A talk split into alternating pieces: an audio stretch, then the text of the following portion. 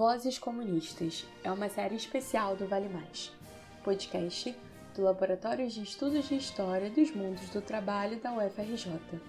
Entre março de 2022 e março de 2023, homenageamos o centenário do Partido Comunista Brasileiro, PCB, com a divulgação de trechos de entrevistas de antigos sindicalistas, lideranças operárias e camponesas ou mesmo trabalhadores e trabalhadores de base que conta um pouco da história do PCB e sua importância para a história do trabalho no Brasil. Em nosso 19 episódio, apresentamos trechos de uma entrevista com a operária têxtil Julieta Battistioli. Nascida em Palmares do Sul, cidade próxima a Porto Alegre, migrou para a capital ainda nova e sempre morou em bairros operários. Começou a trabalhar como tecelão aos 13 anos de idade e, com o tempo, projetou-se como uma importante liderança dentro da fábrica e inclusive no bairro, além de iniciar uma ativa militância no Partido Comunista, sobretudo a partir da redemocratização e do período de legalidade experienciado pela legenda. Esta voz comunista é apresentada pelo historiador Guilherme Nunes.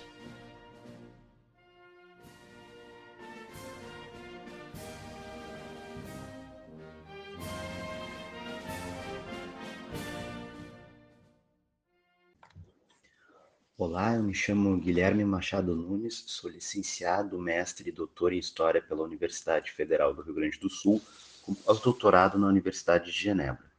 É uma honra muito grande fazer a apresentação dessa mulher, uma das comunistas que eu pesquisei na minha tese de doutorado. Julieta Silveira Ramos nasceu em 1907 na cidade de Palmares, menos de 100 quilômetros de Porto Alegre. Logo cedo, mudou-se para a capital e começou a trabalhar nas indústrias têxteis da zona norte da cidade, onde rapidamente se tornou uma liderança. Aos 19 anos de idade, em 1926, casou-se com um militante comunista e filho de italianos chamado Fortunato Battistioli, de quem Julieta incorporaria tanto o sobrenome quanto o gosto pelas ideias e organizações comunistas. Na capital, morou sempre entre os atuais bairros do Passo da Areia, Navegantes e São João, à época o quarto distrito industrial da cidade, região marcadamente operária. Ali, Julieta trabalhou quase a vida toda nas indústrias Renner, a maior do estado e local de difícil militância em virtude do controle e das políticas paternalistas desenvolvidas por A.J. Renner e seus descendentes. Mesmo assim, Julieta destacou-se tanto pelos trabalhos miúdos de escuta e organização das demandas no chão de fábrica, quanto pelos seus comícios relâmpagos, que realizava nas praças e nas portas das fábricas. No PCB, Julieta participou de várias comissões para a legalização do partido e de algumas de suas frentes legais no pós-45, como a União Estadual dos Trabalhadores e a Federação de Mulheres do Rio Grande do Sul, onde chegou a dar cursos de formação política específica para mulheres. Em 1946, concorreu a deputada estadual pelo PCB e, em 47, concorreu a vereadora pelo PSP partido escolhido pela maioria dos comunistas brasileiros para concorrer ao pleito após a cassação do registro do partidão. Suplente do metalúrgico negro Eloy Martins, Julieta assumiu a cadeira dezenas de vezes entre os anos de 1948 e 1951, tornando-se a primeira vereadora da história de Porto Alegre. Sua atuação foi marcada pelos discursos inflamados em defesa das principais bandeiras do PCB na época, como a defesa da paz, a condenação da Guerra da Coreia e a denúncia da carestia de vida. Mas Julieta também foi responsável por aprovar e garantir uma série de obras estruturais nos bairros operários da cidade, região quase sempre esquecida pelo poder público. Essa entrevista foi realizada no dia 29 de junho de 1990, na casa da própria Julieta, em Porto Alegre, pelo historiador Francisco Carvalho Júnior, do Núcleo de Pesquisa em História da URGS, e deu origem ao livro Adorável Camarada, Memórias de Julieta Battistioli, organizado por ele e por Eliane Rosa Garcia. No trecho que vamos ouvir a seguir, Julieta descreve alguns aspectos do cotidiano fabril da Renner, destacando as dificuldades que surgiam com a implementação de novas tecnologias, a dura convivência com os integralistas no bairro e no local de trabalho, a militância de seu marido, a luta por direitos, o trabalho de base dentro das fábricas e o traumático episódio de desentendimento com o partido em função de sua recusa, do ponto de vista do PCB, em executar uma tarefa. Julieta faleceu em 1996, aos 89 anos, após receber o título de cidadã emérita de Porto Alegre, e hoje dá nome à Escola do Legislativo da Câmara de Vereadores da capital.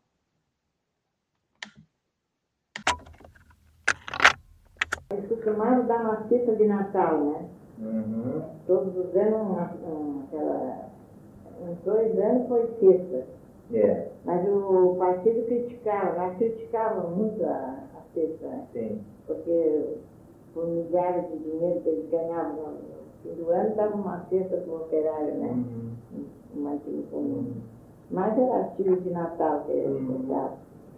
Então ele se criticou muito. E aí ele deixou de dar a cesta, que não está escrito, que não tem isso. É, assim, é, é, mas o, que era claro. a cesta, né? Uhum. Bem, aí ele passou a nós passamos a fazer a, a na tribuna, que criticava muito. Uhum. Eles, ah.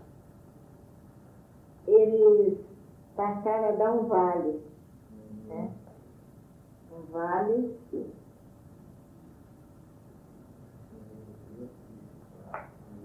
Que aqui já não está. Era um, um vale bonito, quer dizer, tinha que chegar na loja do vendo e gastar todo ele. Uhum. Esse vale eu ainda peguei a minha filha foi lá na loja e escolheu lá o que ela quis comprar, né? não me lembro bem o que ela comprou. Criticamos esse vale. Criticamos ele, dele ser assim. Nós não queríamos eh, esse vale, nós queríamos. Queríamos era dinheiro, já que não era dinheiro, então que ele fosse parcelado.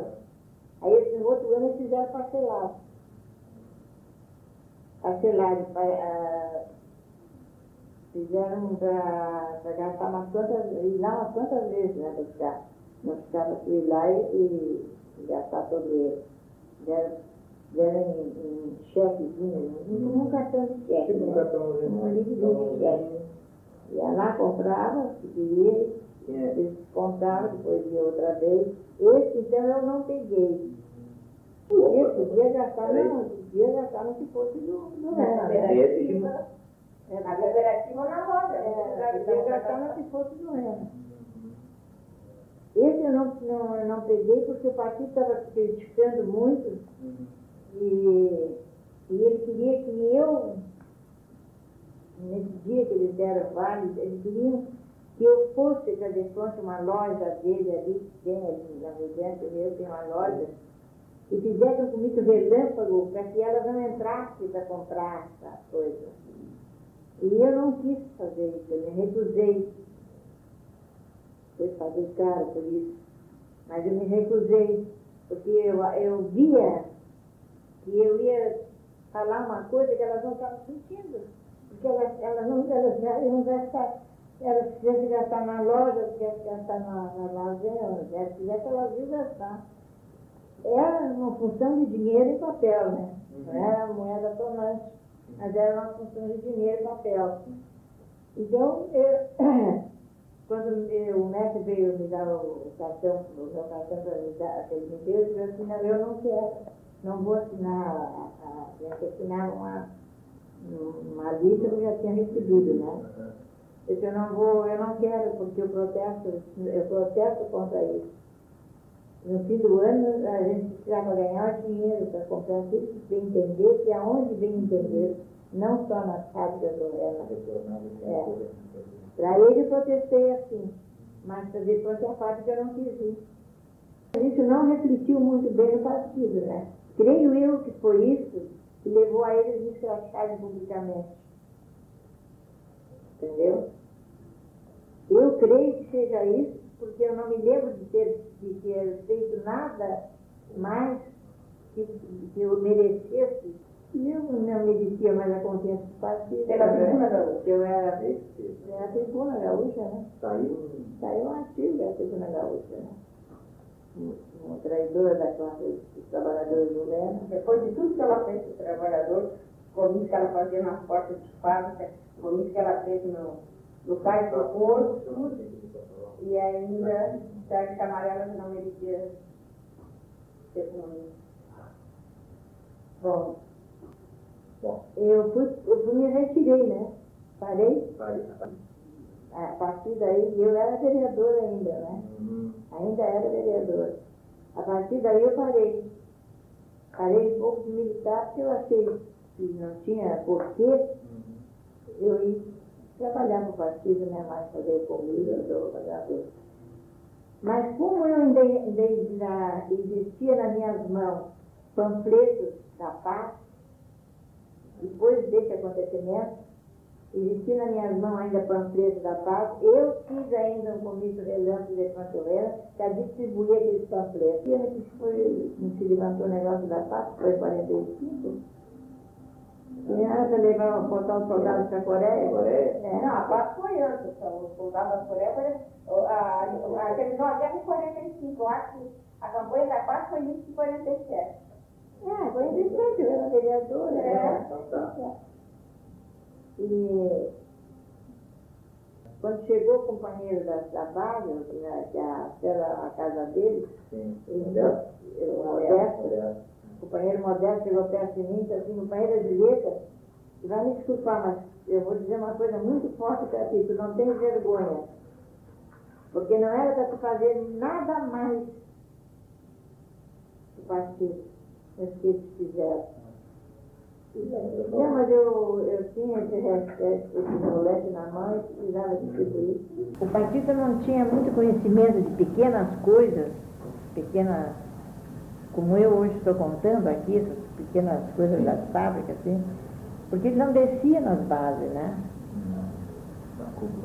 Só na cúpula, né? O partido era na cúpula, ele não, de- não- ele não descia nas bases do partido, como- eu sei, a nossa base era uma, eles tinham sentimento, porque quando o Prestes vinha aqui, Uhum. nunca levaram ele lá na base da Olga Benário Prestes, né? Ah, Eles nem, nem, nem nunca chegaram perto do Prestes, né? Tem comunista que nem nunca chegou perto do Prestes, né? Fazia o churrasco para ele, fazia festa, tudo, mas era na cúpula. Uhum. A burguesia do partido. É isso aí. Então isso, isso aí é uma coisa errada, que eu achava errada do partido. sim. Eu achava que o partido ele tinha que ter mais conhecimento, porque, como eu, como eu digo, a gente faz muita coisa, a gente trabalha tanto, o partido não fica sabendo, né? Uhum. Depois quando a gente erra numa coisinha, aí o laço vem. Foi como eu, como eu errei, né? Quis fazer o convite, ganhei. Não foi um erro. Eu justifiquei, O erro foi do partido. é a única justificativa que eu tenho. Sim. Sim, a única justificativa que também conta porque. Que, que eu tenho em mente de coisas que eu faltei Uhum. com o partido foi isso. Eu não fiz essa tarefa. Uhum. Eu não quis, não quis fazer. Não quis obedecer, não, não, não quis e não faço. Aí, aí fizeram esse escrachamento. Aí eu, eu Através da tribuna. através da tribuna, publicamente, e citando muitos trabalhadores do Rena, né? Hum. Que eu não era digno dos trabalhadores do Rena. Este foi mais um episódio do Vale Mais, podcast do Laboratório de Estudos de História dos Mundos do Trabalho da UFRJ. O depoimento teve duração total de 1 hora e 20 minutos. Foi realizado no dia 29 de junho de 1990, na Casa da Julieta, em Porto Alegre, pelo entrevistador Francisco Carvalho Júnior.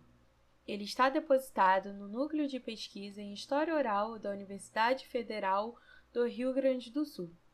Este episódio contou com a participação especial do historiador Guilherme Machado Nunes. A série tem projeto e execução de Ana Clara Tavares, Felipe Ribeiro, Larissa Farias e Paulo Fontes, apoio do Centro de Documentação e Imagem da Universidade Federal Rural do Rio de Janeiro e agradecemos às instituições e pesquisadores que gentilmente colaboraram com o nosso projeto.